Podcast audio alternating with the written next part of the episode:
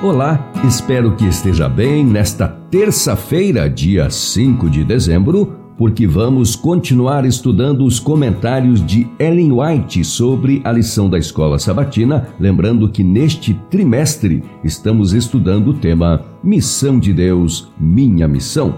E hoje o tema que vamos ler é Paulo e o Deus Desconhecido.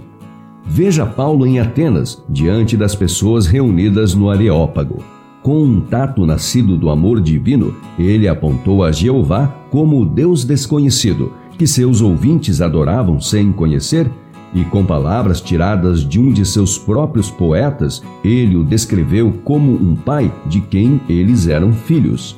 Nessa época de classes sociais, quando os direitos das pessoas eram completamente ignorados, observe-o expondo a grande verdade da fraternidade humana, declarando que Deus de um só homem fez todas as nações para habitarem sobre a face da terra. Atos 17, 26.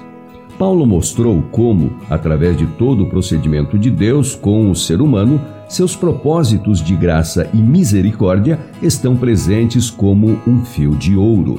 Em pé no Areópago, Paulo apresentou ao povo de Atenas a majestade do Deus vivo, em contraste com o culto idólatra deles. Senhores atenienses, disse ele, percebo que em tudo vocês são bastante religiosos, porque, andando pela cidade e observando os objetos de culto que vocês têm, encontrei também um altar no qual aparece a seguinte inscrição: Ao Deus desconhecido. Pois esse que vocês adoram sem conhecer é precisamente aquele que eu lhes anuncio, o Deus que fez o mundo e tudo que nele existe Sendo ele Senhor do céu e da terra, não habita em santuários feitos por mãos humanas, nem é servido por mãos humanas como se precisasse de alguma coisa, pois ele mesmo é quem a todos dá vida, respiração e tudo mais. De um só homem fez todas as nações para habitarem sobre a face da terra, havendo fixado os tempos previamente estabelecidos e os limites de sua habitação, para buscar em Deus, se porventura, tateando, o possam achar, ainda que não esteja longe de cada um de nós, pois nele vivemos, nos movemos e existimos, como alguns dos poetas de vocês disseram, porque dele também somos geração. Portanto, visto que somos geração de Deus, não devemos pensar que a divindade é semelhante ao ouro, à prata ou à pedra, trabalhados pela arte e imaginação do homem. Atos 17, dos versos 22 a 29. Deus procura frutos em sua igreja, frutos que correspondam às lições de Cristo, dignos da verdade em que professamos crer e revelando a sabedoria e a misericórdia de Cristo. O Senhor necessita de um ministério convertido, um ministério que vá ao encontro das pessoas onde elas estiverem que concorde com elas naquilo que puder, mas que não negue a verdade.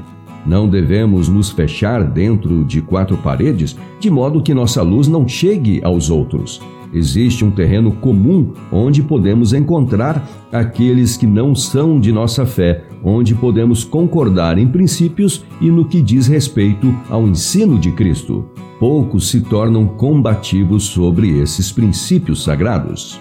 E assim foi o nosso estudo desta terça-feira. E nós tivemos citação do livro História da Redenção, páginas 217 e 218, ainda do livro Mensagens Escolhidas, volume 1, página 247, e do livro Manuscript Release, volume 6, páginas 104, edição de 1898. E amanhã é quarta-feira e nós vamos estudar o tema Apresentando um Novo Deus. Portanto, te espero amanhã.